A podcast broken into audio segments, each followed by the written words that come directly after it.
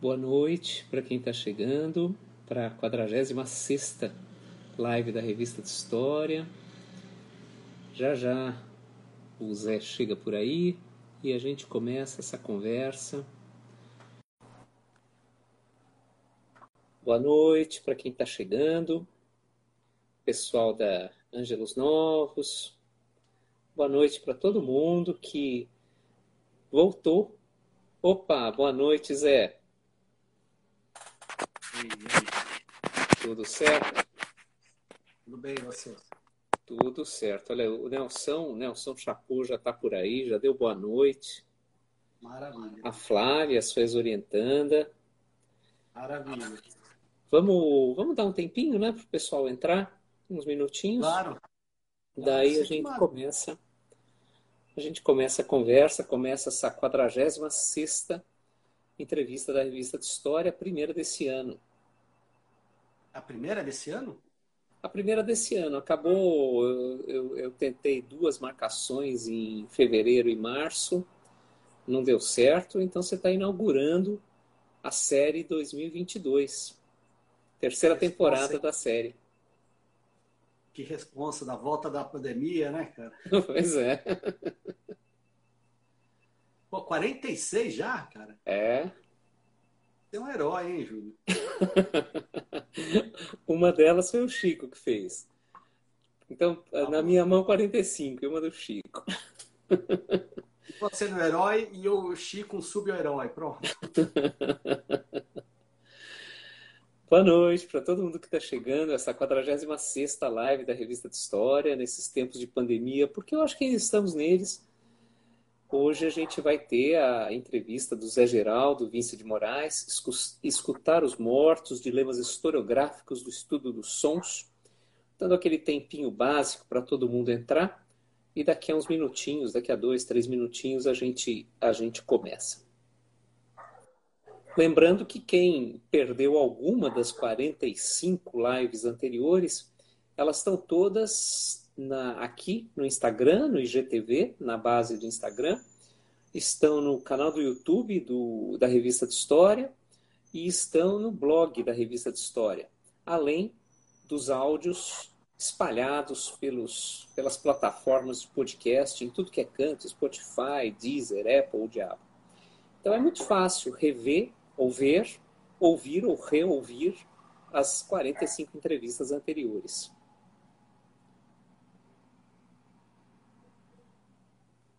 Montou aí um sistema de difusão imenso.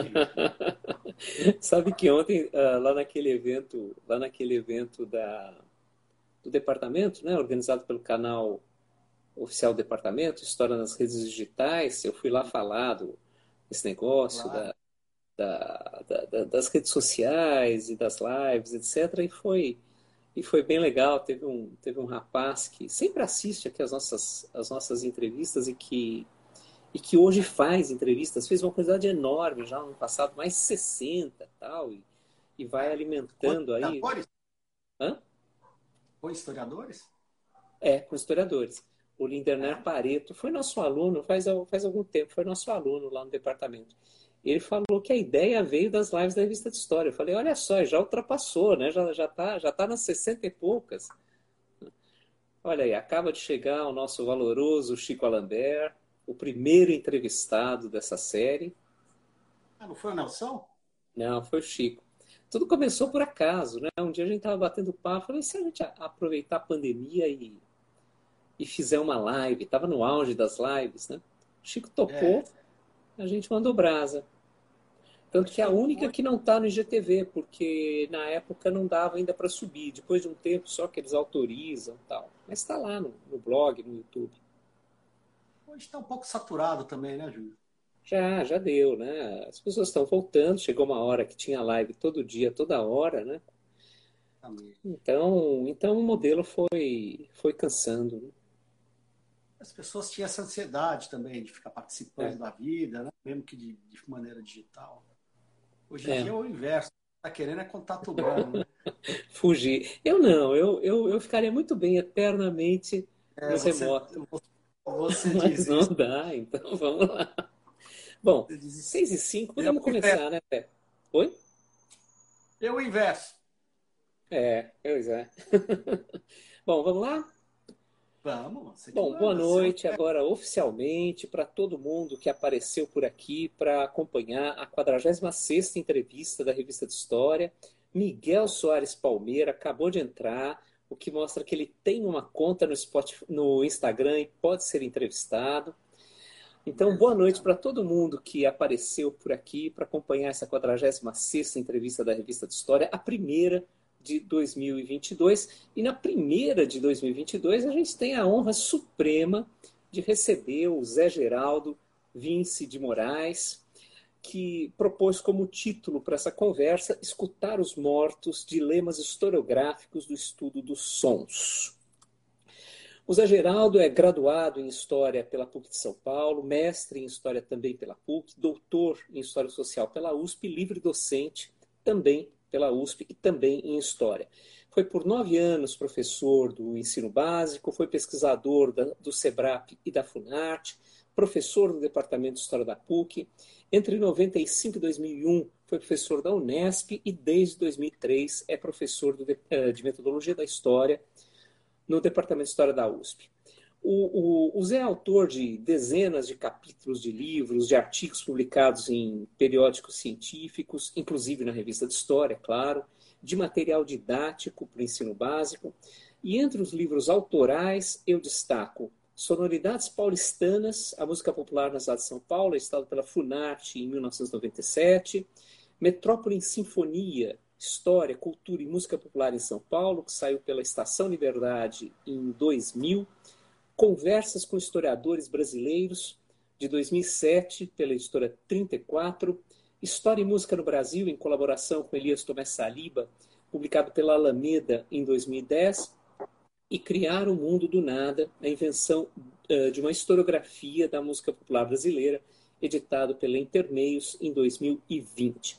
Agora, a parte mais importante do currículo do Zé é o fato de que ele foi vice-editor da Revista de História entre 2011 e 2013, editor da Revista de História em dois mandatos, 2013 até 2016, e membro da Comissão Editorial da revista de 2009 a 2011, 2017 até hoje. Em bom português, ele é vinculado à revista desde 2009. São 13 anos de revista de história na, na carreira do Zé e do Zé na trajetória da revista. Portanto, ninguém melhor que ele para a gente começar essa terceira temporada das lives da Revista de História. Zé, super obrigado por você ter topado finalmente, né? Lá pelo 15 convite você, você topou. E se olhar o passado. O 15 convite um, um, pouco em razão do que você explicou aí. Quer dizer, não tinha sentido o cara que está 13 anos na revista de história ser entrevistado, né? Tem que os outros é. serem entrevistados. Não, é, é, é, esse cara mesmo que tem que ser entrevistado. Vamos começar pelo fim, que não é o fim, mas pelo mais recente. Né? Em 2020, você publicou Criar o Mundo do Nada, que reunia basicamente a sua, o resultado da sua pesquisa de livro docência. Fala um pouco desse livro. Depois a gente volta para trás. Tá, ótimo, tá bom. É... Bom, esse livro, como você disse, é um. Bom, em primeiro lugar, obrigado, Júlio, pelo convite. E a minha resistência é... positiva em não participar vinha de dois motivos básicos. O primeiro eu já disse, quer dizer, eu não via muito sentido, eu que estava há muito tempo na revista, ou estou há muito tempo na revista, Talvez o professor Eurípides deva tremer no túmulo, né?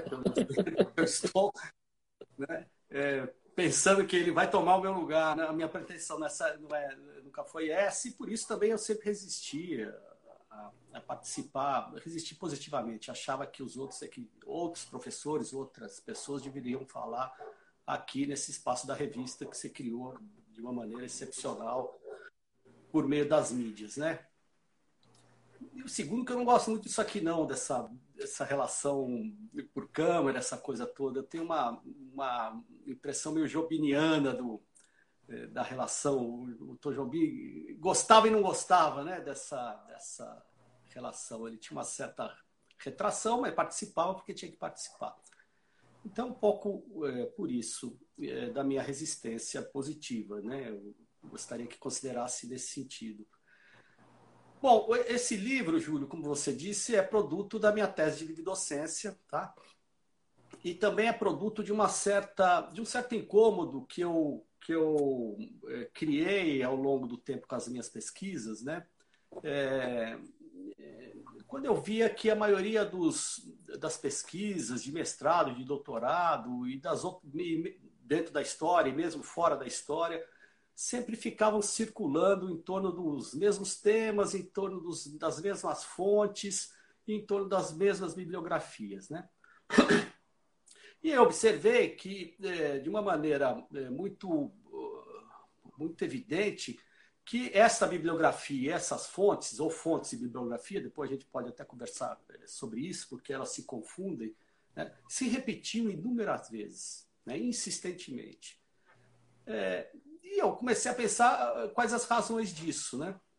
E percebi eh, que, na verdade, eh, alguns autores né, insistentemente estavam presentes nesses trabalhos de pesquisa dos historiadores e também das outras áreas, porque, eh, na realidade, eles é que trabalhavam o tema. Né? Quem eram esses sujeitos? Alguns jornalistas, alguns não, todos eles jornalistas, né? invariavelmente todos eles jornalistas, que é, tratavam do tema da seguinte maneira: eles viviam aquele universo é, como jornalistas e como interessados no tema. Quer dizer, era gente boêmia, né? era um jornalismo dos anos 30 aos anos 60, né? um tipo de jornalismo é, que eu creio que não exista mais, mas muito boêmio, né?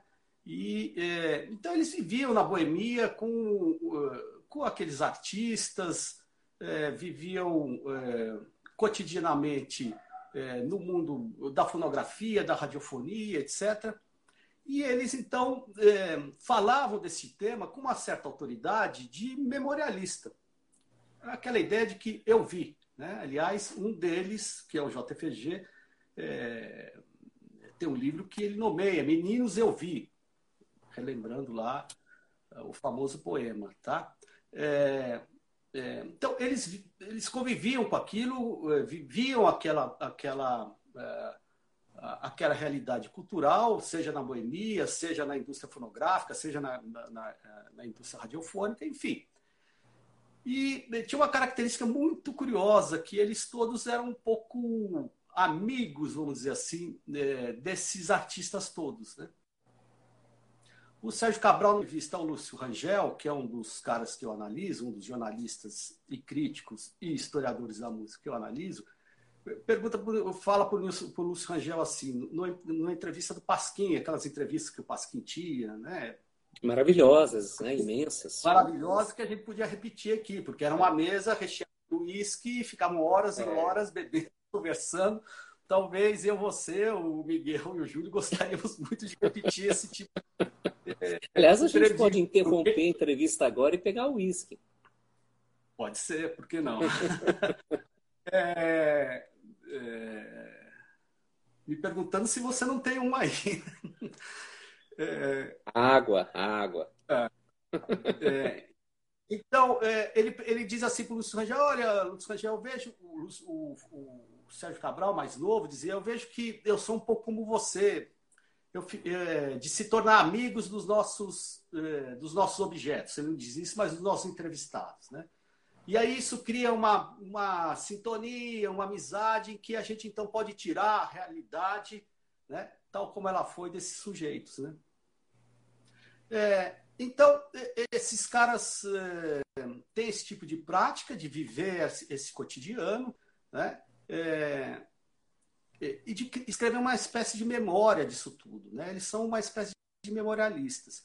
Então, no sentido, eles são as fontes, eles se tornaram, esse conjunto de jornalistas, se tornaram as fontes desses trabalhos acadêmicos que começam a aparecer a partir dos anos 90, depois a gente pode falar sobre isso. É, isso me incomodava, porque era reiterado, quer dizer, os trabalhos ficavam girando em falso em torno desses temas que eles haviam elegido, em torno dessas, desses gêneros que eles haviam elegido.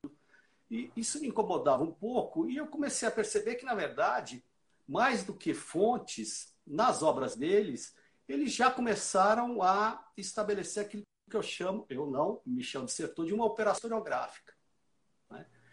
Então, é, quer dizer, eles têm as, é, eles tinham memória pessoal dos meninos eu vi, eles detinham a memória dos outros, com os quais eles se tornaram amigos e participantes né, da vida artística, indiretamente. Alguns até, enfim, é, são letristas, né, são cantores, enfim.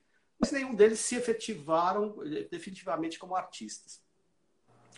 E, é, então, eles vão é, trabalhar com a memória de si, a memória do outro, e começam a estabelecer uma certa é, seleção de gêneros, de personagens, de, de fatos, colocando numa certa linhagem. Enfim, eles vão construindo aquilo que eu chamo de uma é, narrativa da história da música popular no Brasil. Não é da música popular brasileira.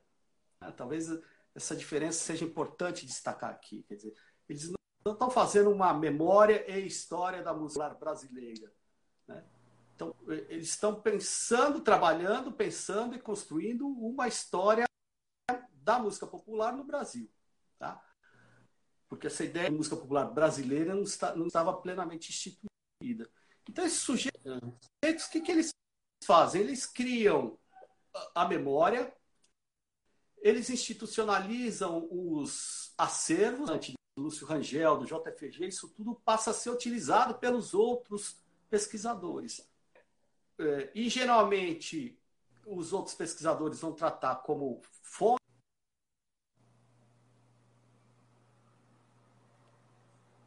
Deu uma travadinha. O minuto só, Zé, você está me ouvindo?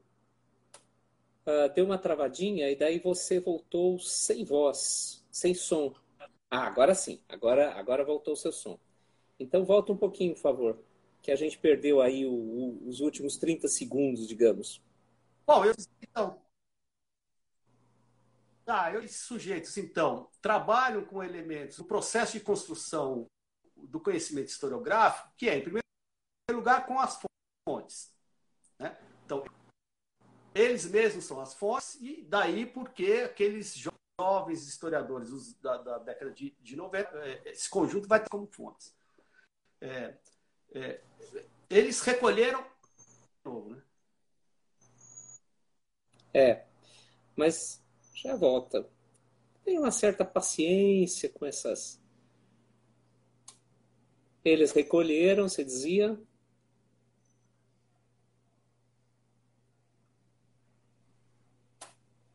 Oi, Júlio. Agora, agora vamos lá? Agora voltou? Tá, bem, você está travado aqui na minha tela, mas se você acha que eu posso ir falando, eu vou falando. Pode, manda brasa. Então, não sei onde eu parei, mas vou repetir. Quer dizer, é, tem sentido trabalhar com esses sujeitos como fonte, porque eles são a própria fonte, porque eles viveram aquela realidade, colheram os depoimentos dos sujeitos que estavam produzindo aquele, aquele universo sonoro, tá? Mas mais do que isso, eles começam então a selecionar fatos, é, é, personagens e colocar isso tudo numa certa linearidade. Tá? Que acaba construindo, então, uma, uma, uma, uma trajetória né, historiográfica. Né? Eles, eles realizam uma operação historiográfica com um discurso, com sentido né, de construção linear. É, para explicar esse fenômeno da música popular no Brasil. Né? É... Maravilha. Então, na verdade, que eu, esse trabalho que eu estou querendo é que é, querendo tornar um pouco essa né, de que eles eram é, fontes, né? mais do que fontes, eles são, eles produziram uma historiografia de fato e que se reproduziam, quer dizer, a gente continua reproduzindo o que eles diziam, que o Almirante dizia, que o Lúcio Rangel dizia, que o JFG dizia, que o Ari Vasconcelos dizia, etc, etc. A gente, a gente partiu, foi legal ter partido do, do, do, seu livro mais recente, porque de alguma maneira ele, ele põe em cena uma coerência da sua trajetória. Né? Você, uh, claro, passou por outras questões, passou por outros temas, etc., mas essencialmente você trabalhou com música e com sonoridades e de maneira mais específica na São Paulo do final do 19 e no começo do 20.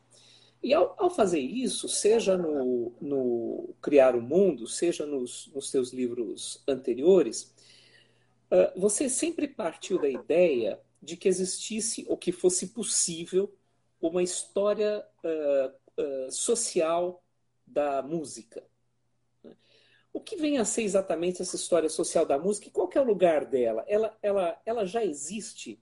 Talvez não existisse uh, 20 e poucos, 30 anos atrás, mas ela, ela já existe. O que ela vem a ser exatamente? É, é então, esse é um problema, é, uma discussão bastante é, é profunda, larga e difusa, porque é, se, se trata de colocar a música popular como um objeto de estudo das ciências humanas. Né? Pensando que a música popular, dentro da musicologia, dentro da história da música tradicional, ela, não cabe. Ela só caberia como folclore. Né? Esse fenômeno da, é, da cultura urbana, da passagem do século XIX para o século XX, como você disse, né? ela não ainda como um fenômeno que interessa a musicologia, a história da música e, e mesmo a etnomusicologia, que busca algumas alternativas dentro da música popular. O folclore nem vamos falar, porque não faz parte de fato. Né? Então, é, é, é, a ideia era é, ultrapassar esses limites e pensar na música não somente é, como um fenômeno da linguagem musical propriamente dito, e também como, é, é, como é, foi mais presente nos anos 70, no final dos 60 e 70, a música como um fenômeno de linguagem, né? a canção propriamente dita como um fenômeno de linguagem, caminhando mais por uma interpretação, vamos dizer assim, poética e da linguagem, enfim, que os linguistas, né? é, aquele pessoal todo da PUC, mesmo na USP, começa a trabalhar é, é, nessa perspectiva mais da linguagem e da comunicação. A ideia era, era enraizar, então, a, a, as práticas de se fazer música, né, de se fazer som, no tempo. Era uma perspectiva bem é, historiográfica, bem histórica, vamos dizer assim. Quando eu comecei isso, é, é, era uma maneira muito intuitiva, quer dizer, eu não tinha muita noção disso tudo, porque o que, o, o que a gente tinha lá no, em meados dos anos 80, né, faz tempo isso, né, o que, que a gente tinha? Exatamente as interpretações é, dos irmãos Campos, né, é, enfim, de uma certa sociologia, e o pessoal, sobretudo da letras e da literatura, esses sim que contribuíram profundamente né, com essas análises da, da música popular. É, então, para além da linguagem, para além da comunicação, ou elas incluídas, linguagem e comunicação, num universo mais amplo. Travou, né, Júlio? É, mas, mas dá para te ouvir. Agora travou mesmo.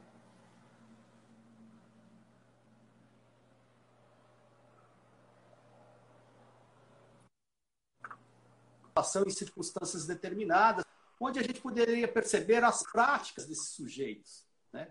Mas não pensar a música numa muito etérea, ou é, a música das esferas, né? constituída é, fora da gente, possuída por alguns só. Como é que isso se enraizava no cotidiano? Só. Né? Porque a música, os músicos populares não são músicos, verdade. Eles, eles não dominam a linguagem musical. Né? é, estrito senso.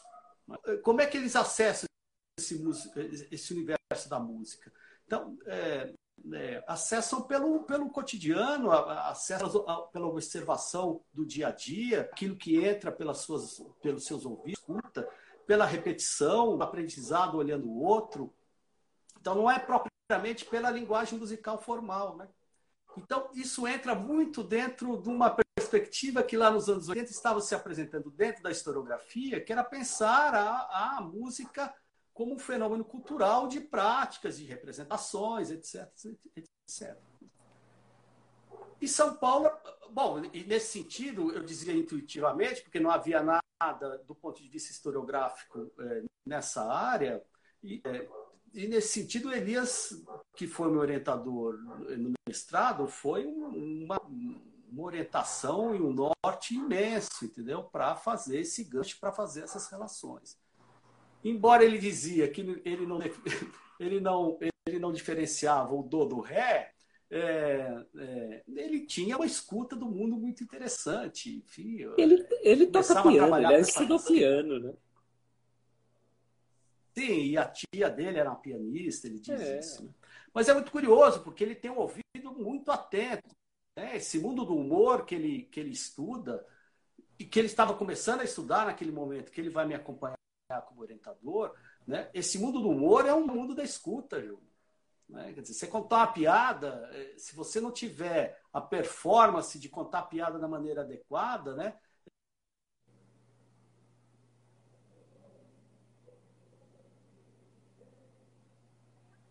Mais uma travadinha.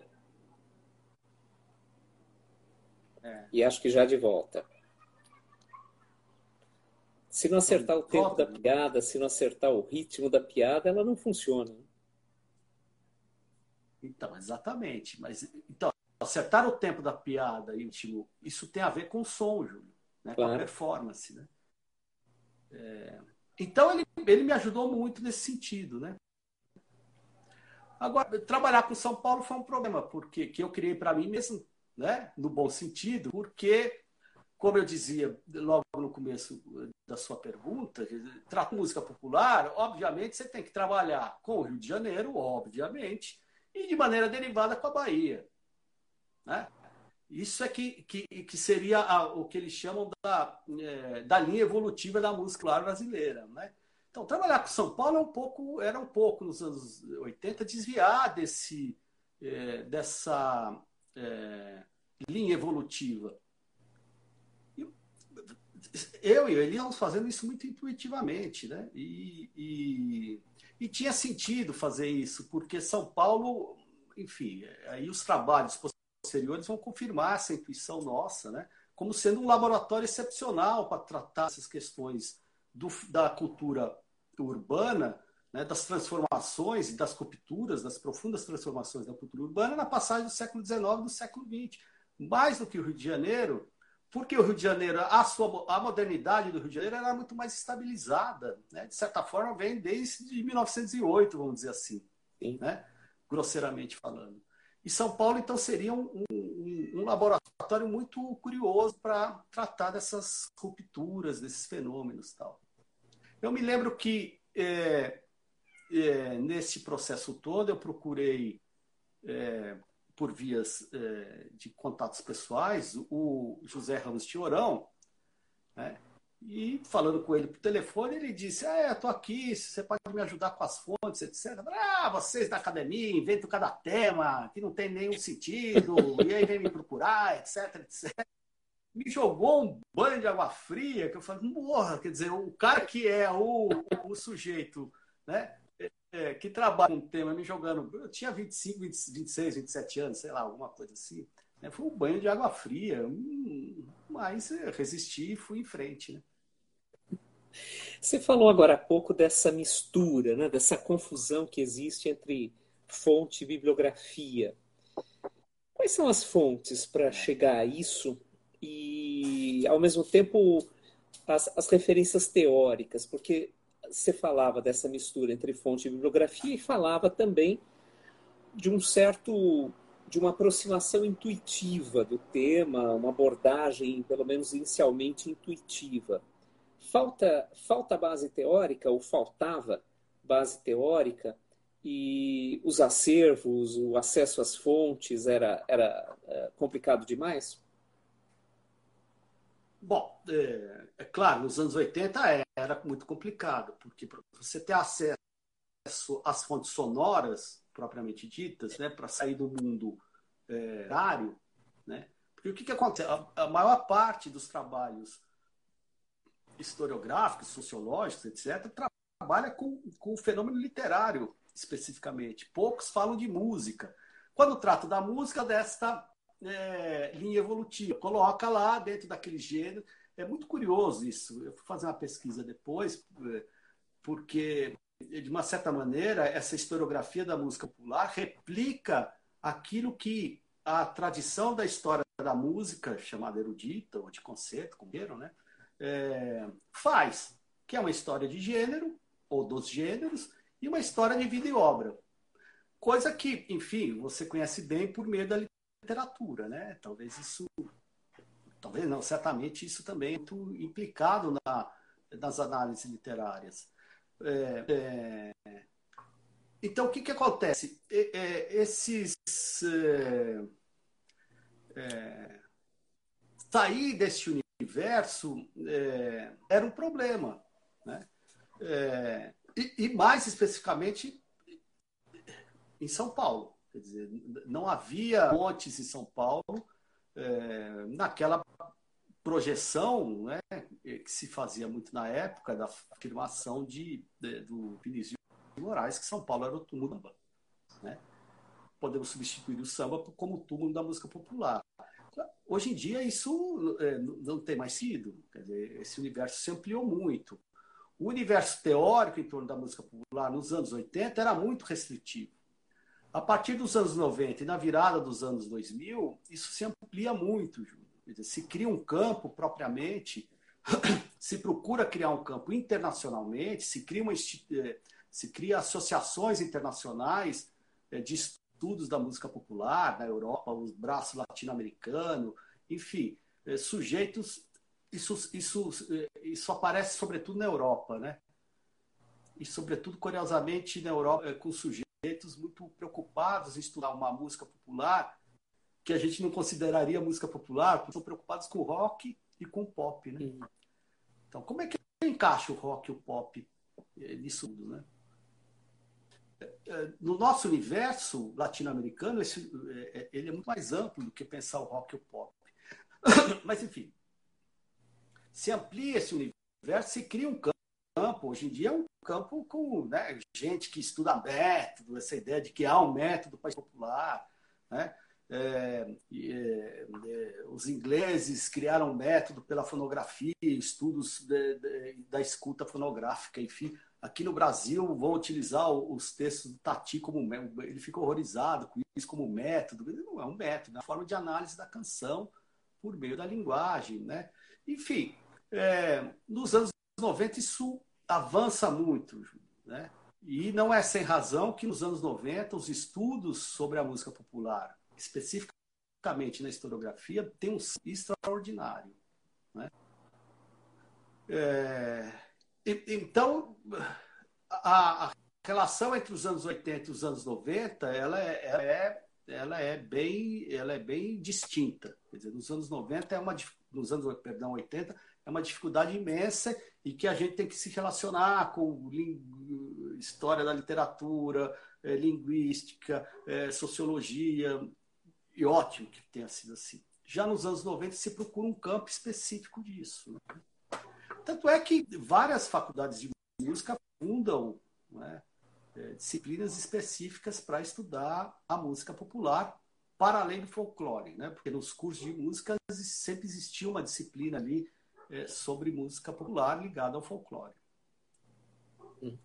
Você fez um balanço dessa desse crescimento da produção acadêmica uh, relativa à música, que vai até 2012. Né? Aliás, vale a pena que as pessoas entrem no site memoriadamusica.com.br, uh, ah, que eu imagino permita mapear justamente esse crescimento. De 2012 para cá, isso continua avançando? É, ótima pergunta, Júlio. Então, essa pesquisa era exatamente para detectar isso. Quer dizer, o que o historiador está pensando nisso? É possível pensar num campo historiográfico do mundo da música, especificamente da música popular, e atualmente eu penso mais, de maneira mais ampla, dos sons. Né? E é extraordinário que, o que a pesquisa evidencia. Quer dizer, o salto que se dá de produção de teses, né, dissertações de tese, é uma coisa imensa. Né? É, é, De 2012 para cá, eu não eu parei a pesquisa e não fiz mais a pesquisa empírica. Mas eu, eu digo pelo, pelas minhas impressões, é que depois deste boom, vamos dizer assim, da a moda né, de se estudar a música, é, houve um certo retraimento. Porque o que, que acontece? Né? Começa a girar em falso em todos os mesmos temas, e talvez seja essa a sua pergunta, né? Então, sempre são os mesmos temas, né? Vai participar de uma banca é, de, é, de mestrado oral e vai falar sobre o quê? Ah, é, sobre o choro, sobre o samba, sobre os anos 90, sobre os anos 1920 e 30, ou sobre a bossa nova, ou sobre a MPB. Isso significa trabalhar sempre os anos 20, os anos 30, os anos 60, os anos 70. É impressionante como isso se aumenta nessa pesquisa empírica que eu fiz. Além deste recorte temático, então, em torno do samba e do choro, que seria originalmente, entre aspas, né, os gêneros da identidade nacional, o que significa é, trabalhar com os períodos dos anos 20 e 30 é, e depois com a MPB dos anos é, 50, 60, indo para os anos 70. É, é, o outro traço que eu diria, o terceiro traço, que também me impressionou muito, e que eu já tinha intuitivamente participando de bancas, de debates, etc., é, é o traço biográfico. Quer dizer, todo mundo quer tratar biograficamente daqueles sujeitos, do Rosa, do Ismael Silva, do Nelson Cavaquinho, e etc, etc, etc. Né? Isso, de uma certa maneira, como eu disse inicialmente, reproduz uma historiografia tradicional. Né? Então, se buscava um, um, campo alternativo à história da música tradicional, e se repete na historiografia da música popular aquilo que sempre se fez é, numa história da música é, de uma maneira mais abrangente. Tá? É, então, é, agora, neste período dos anos 90 para os anos 2000, teve este boom, como eu disse, né, um crescimento significativo, né? Fiz isso em gráfico, etc. E a partir da segunda de 1910 há um retraimento, na verdade, né? Porque, quer dizer, o que acontece? É, já há um caldo de cura, né? Há um assentamento, né? Uma decantação disso tudo. E fica aqueles que têm algo a dizer. E não a repetição Sim. do que sempre foi repetido, desde Lúcio Rangel, Almirante, é, Tinhorão, etc, etc. Né? Uma curva um pouco descendente e que a gente continuando aí os caminhos, ele não, não está fechado e, e, ainda bem que fechado, né? Porque é uma área completamente interdisciplinar, não dá, enfim. Você sim, pode tratar, tratar do Neo Rosa do ponto de vista literário, então seria o seu caso, por exemplo, que é um grande poeta, e do ponto de vista musical. E do ponto de vista musical estrito da linguagem musical, do ponto de vista sionista, porque o Noel também não entendia nada de música, no sentido estrito. Né? É... Tocava muito mal violão, tocava muito mal os instrumentos, cantava muito mal, como grande parte né, dos nossos músicos populares. Né? O Luiz Tati faz uma, uma análise muito que eu acho muito bacana. Esses caras não são músicos nesse sentido tradicional. Né? Eles, eles têm a escuta do mundo de outra maneira. Né? É, passa pela música como linguagem estricto senso. Não sei se eu fiz entender. Né?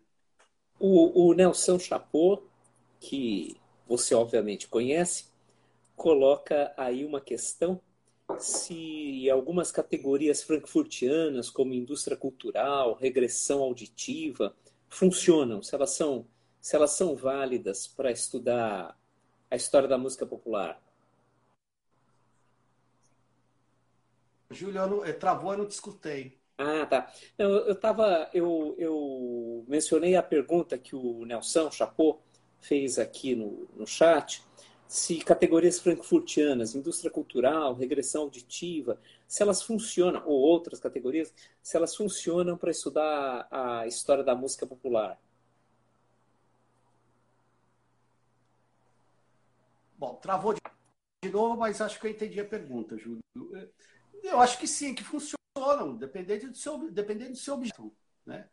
O problema é tratar uma categoria, um conceito absoluto que serve para tudo, em todas as condições claro. e circunstâncias e seu objeto. Né? É, então, é, claro que serve. É, eu acho que serve. Eu prefiro até usar. Eu, eu não gosto. Por isso que eu, quando eu dou meus cursos, eu falo, eu não quero usar o conceito de indústria cultural. Eu prefiro usar a ideia de indústria da cultura, né, que está ali subjacente na, na, no discurso do Adorno. Né?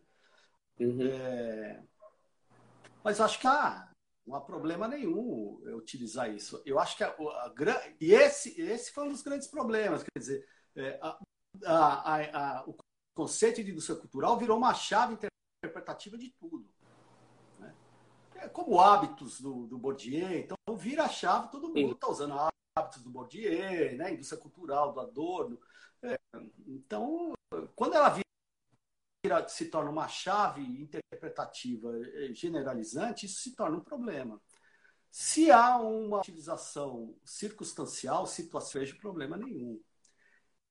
Embora é, acho que é, sempre deva ser acompanhado por uma percepção setoniana, vamos dizer assim, né? Quer dizer, é, a indústria cultural se impõe, mas é, como é que o se impõe a essa indústria, né? Como é que está esse agenciamento do sujeito ali? No coreano, como é que ele estabelece relação sobre essas imposições da indústria cultural? Né? Atenção aí que eu acho bem bacana. Se trabalha dois, essas duas interpretações chaves interpretativas, acho que fica muito mais rico. Inclusive porque é uma forma de evitar que vire essa, essa chave que todas as portas abrem, né? que vire uma questão de fé, né? e, não, e não uma discussão. Zé, você, é, você, propôs como título Escutar os Mortos. Né? Posto que essa não é uma live kardecista, como eu brinquei com você, uh, o que é exatamente escutar os mortos? Uh, você já deu uma pista agora há pouco, né? Porque você falou, eu, eu hoje, mais do que música, eu, eu amplio um pouco o cenário e, e, e estudo sons, pesquiso sons, etc. Mas o que é exatamente escutar os mortos? E como, e como essa vontade de escutar os mortos uh, ressoa fazendo um, um, trocadilho, né, ressoa em questões epistemológicas, traz outras dificuldades da área, como, uh, ou seja, força identificar personagens, instâncias variadas que funcionam, que operam em torno da, do, dos sons e do registro desses sons. Em, em, em, uma, em uma pergunta, como é que a gente escuta os mortos sem mesa branca?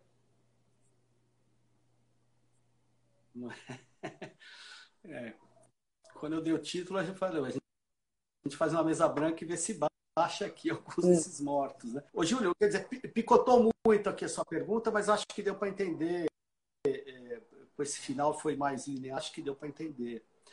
É, o, o, na verdade, esse título que eu dei ao essa entrevista. Travou, mas a gente está ouvindo. Não mais. Opa, estamos de volta.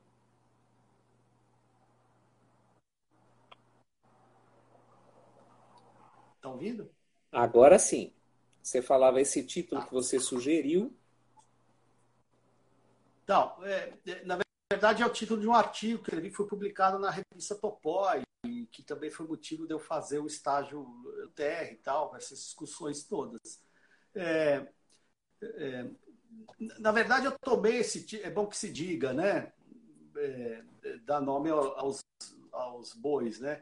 Eu, eu tomei esse título é, de um artigo do, do Roger Chartier, que na verdade toma o título desse artigo né, de um poema do Francisco Quevedo, lá do século XVI, que é, é, a preocupação do Chartier, depois eu posso até falar sobre isso, porque eu acho que a, as análises e, a, e, sobretudo, a produção historiográfica dele em torno é, da história da leitura e da literatura é muito inspiradora para a gente pensar é, numa história é, da, da, escuta. Né? É, ele fez inspirado nesse poema do Francisco Quevedo, que diz lá, enfim, ah, me sentei, a preocupação dele é com a história dos livros, né, da leitura, é, me sentei é, com o meu livro e comecei escutar os mortos por meio da palavra escrita. Né? É, então, por isso, escutar os mortos com os meus olhos, o Quevedo disse, e o, e o Chartier dá gancho o artigo dele. E eu utilizei isso porque eu considerava o seguinte: como é que escuta os mortos com os ouvidos? Né? Que, na verdade, isso é uma preocupação que está lá no Heródoto. Né? A base do pensamento do Heródoto está, é, e, e, portanto, da historiografia, isso tem muito a ver com o que eu discuto, é, o que eu ensino é, em metodologia da história, está é, tá baseado na escuta do outro. Aquilo é a ideia que eu falei do JFG, quer dizer, meninos eu vi. Então, se entrevista aquele, se, se é, procura tirar daquele que viu, né, como eles aconteceram. E se não é possível, vou escutar aquele é, que escutou daquele que presenciou. É, isso cria um problema, né? Quando o espaço temporal se torna muito mais largo e muito mais avançado, em que você não escuta mais ninguém. Quer dizer, é, como é que vai é, se escutar esses mortos? Né? É, obviamente, a literatura, é, o mundo literário, né, é, é, a grande alternativa. Né?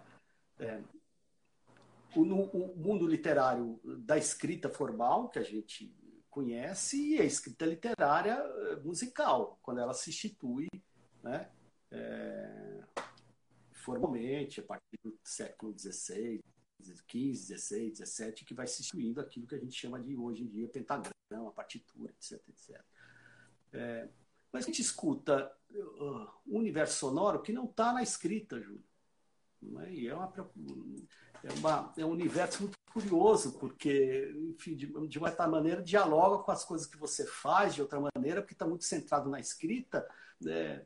É, é, mas a escrita está muito fundada na linguagem, está muito é, centrada nos sons. Né? Como é captar esses sons que são evanescentes, que desaparecem, se registram primeiramente na memória, quando a memória não, não dá mais é, oportunidade para ser recuperada, se não tiver escrita, ela desaparece do ponto de vista historiográfico, né? Isso é um dilema, né? Por isso que eu chamo de dilema. Como é que a gente vai escutar o que se gritava nas eh, cidades medievais, né? nas feiras medievais, eh, na venda de produtos, né? Eh, o que se gritava lá no século XIII, XIV, XV não é o que vai se gritar no, em Paris, né? É, é, do século XVIII e XIX. Né? É, aliás, vai se tornar um, um, objeto de estudo né, de folcloristas e depois da história cultural, os gritos de Paris. Né? É, é, então, como é que a gente recupera isso? É um problema epistemológico e prático, sobretudo, né? do ponto de vista nosso, da, do fazer historiográfico. Né? Além das questões teóricas, do ponto de vista prático, como é que a gente faz isso? É, com a, o surgimento do registro é, sonoro, é, mecânico e depois eletrônico, esta é a alternativa. Né? Então, há que se criar uma forma metódica né, de se trabalhar, de se fazer exame crítico de fontes fonográficas. No entanto, fonte fonográfica, a partir de um certo momento, ela se é, consubstancia estritamente em música. No início é, da, da, dos registros fonográficos, a música é mais um elemento, né? É, a preocupação é fazer registro sonoro, né? De comunicação entre, entre as empresas. No, no início da indústria fonográfica, o pessoal conta muito caso, conta muita piada, enfim, registra muito som. É, é uma coisa bastante curiosa, de uma, de uma certa etnografia que se faz naquela época de maneira completamente intuitiva. Né? É, então, a partir de um certo momento, a recuperação dos sons por meio do registro fonográfico é, só nos possibilita trabalhar com a música e não com os outros tipos de som. É... Imagine o seguinte: como é que era a cidade de São Paulo, meio rural e meio urbana, só para é, fazer um, estabelecer um exemplo, né? é, se fosse 50% rural, 50% urbano, no início do século XX, é, é, o fenômeno dos animais, quer dizer, você tinha o Levi Strauss bate foto de, de, de, de, de bonde puxado a, a né? bate foto de é, vacas é, circulando é, é, pela cidade, pela Vila Mariana. Né? Então, como é que esses sons são registrados? Quer dizer, há, há um, universo sonoro, por exemplo, dos animais que tem a ver com o mundo arcaico. Como é que isso é registrado? Como é que é registrado os, os sons dos sinos? Né? São Paulo religiosa, ligada ao mundo é. tradicional, etc. Quer dizer, o mundo, o mundo, o mundo dos sinos, é, a partir de um certo momento, Júlio, se torna um inferno para as pessoas, entendeu? Porque era sino para tudo, batendo em tudo quanto é canto, né? Aí a, a, a, a municipalidade, por exemplo, tem que regrar isso tudo. Então, do ponto de vista da escuta, como é que a gente faz? Né? Isso não está registrado auralmente, né? pela oralidade. Né? É, então, isso é um problema epistemológico e é um problema prático. Como é que você ingressa nesse mundo aural, ou seja, escutar os mortos, né? É, fora do literário, né? Entendeu? Sim. Uh, o, o, e quando nós morrermos? Uh, você não está ouvindo? Cortou? Tá bom. Cortou? Voltou agora? Não, ainda? Não nada. Agora sim estou ouvindo. É. E quando a gente morrer? Uh, voltou, por uma coincidência, uh, essa semana eu estava eu, eu lendo um livro da Valéria Luiselli, escritora mexicana, que se chama Deserto Sonoro. Não deu? Cortou de novo? Agora sim. Essa semana eu estava lendo um livro da escritora mexicana Valéria Luiselli, que se chama Deserto Sonoro. Aqui no Brasil ele saiu como Arquivo das Crianças Perdidas, se eu não me engano. E os protagonistas, é um, é um romance, e os protagonistas uh, são pesquisadores de sons, coletores de sons, para que no futuro as pessoas possam ouvir os sons que existem hoje. Eles têm estratégias diferentes, ela e o marido, para ir captando né, o, o som do pernilongo, o som da, da, da, Times Square ao meio-dia, o som da Bolsa de Valores, o som do trabalho no campo, tal coisa, né? Uh, eu imagino, daí por suposição, que você sabe que eu não entendo nada do riscado, que haja alguns problemas ainda, né? Quer dizer, por exemplo, a questão dos suportes, como é que nós vamos ligar esse, se fizermos essa compilação de sons, como é que nós vamos ligar isso ao, ao mundo futuro, mas hoje a gente tem mais condição de deixar para os nossos descendentes notícias dos sons que nós vivemos no nosso cotidiano. Depois que nós morrermos, as pessoas vão ter mais facilidade de saber os sons que nos envolviam. Bom, Júlio, travou de novo, mas eu imagino consigo fazer o que eu é, consigo preencher as lacunas, tá certo? É, usar tal imaginação histórica. É, sim, isso tudo que você contou desse romance é uma prática é, hoje em dia comum, Júlio, é, na antropologia. Né? Há, muito, é, há muita ação etnográfica sonora. Né? E, enfim, talvez o cara mais criativo e bacana disso tudo seja o Steven Field, enfim, é, que começou esse, esse, trabalho todo como antropólogo lá na, é, com os, é, o pessoal lá da Nova Guiné, né, os, as sociedades lá da Nova Guiné, primitivas da Nova Guiné. Mas hoje em dia isso Existem sites, dezenas de sites, eu diria até centenas de sites com, com esse tipo de registro, né? É, existe, é, então, gente que faz isso é, no campo, então sai para o barulho da chuva, o barulho do rio, o barulho do isso. boi, né? Tem gente que faz isso, tem gente que faz isso na cidade, né? É, tem um, um, um, muito conhecido que aqui no Brasil, pelo Gustavo, aqui no Brasil foi o da. É, puxa, essa atriz aí, a. Meu Deus do céu. Bom, né, tudo bem. O Orlando Moraes, tá? Que, que é o marido da, da atriz aí, que não Glória Pires. Nome, a, né, tudo bem. Glória Pires. É, que ele traduziu, né, ele conheceu lá na França. É, é, um grande site do, de, de, dele que é, desse norte-americano que faz um grande painel.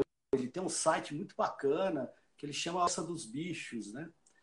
É, então é, lá você escuta os sons, né? De uma maneira, é, vamos dizer assim, eles têm uma perspectiva, vamos dizer assim, quase que ranquiana da coisa, sabe, Júlio? Quer dizer, os sons como eles foram, como eles são, né?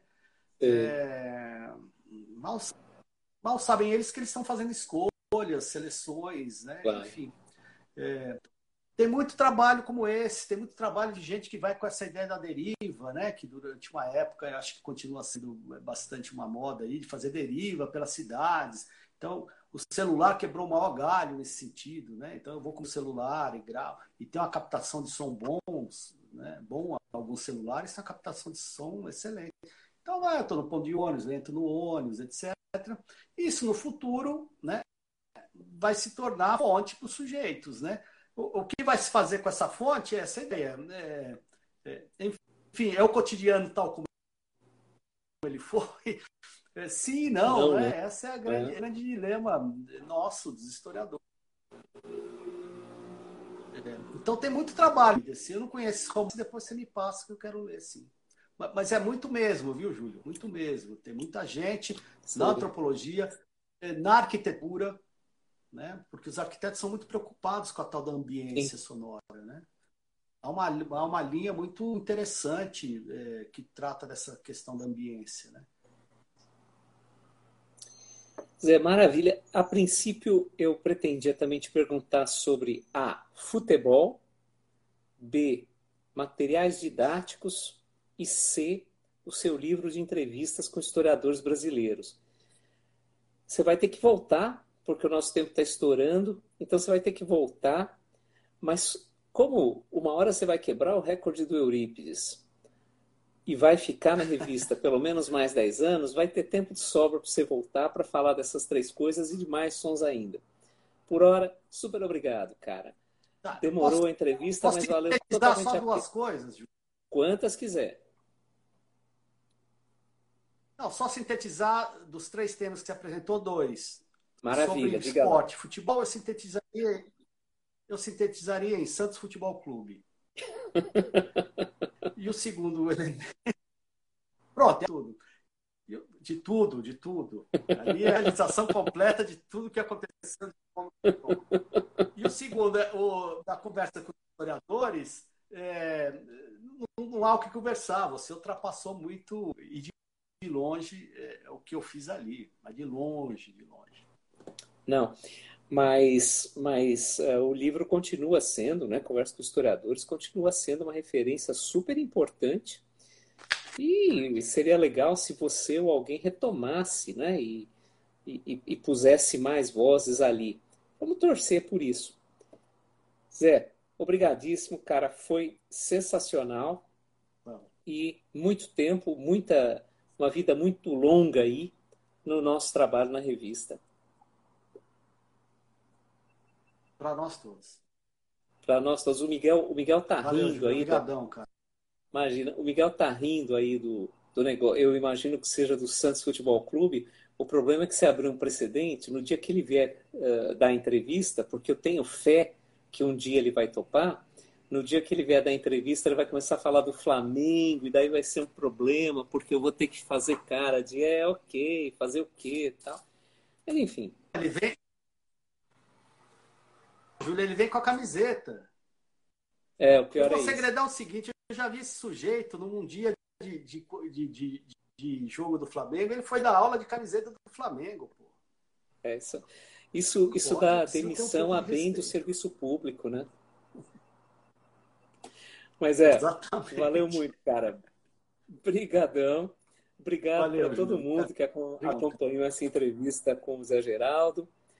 No mês que vem tem mais. A gente continua nessa terceira temporada das lives da Revista de História.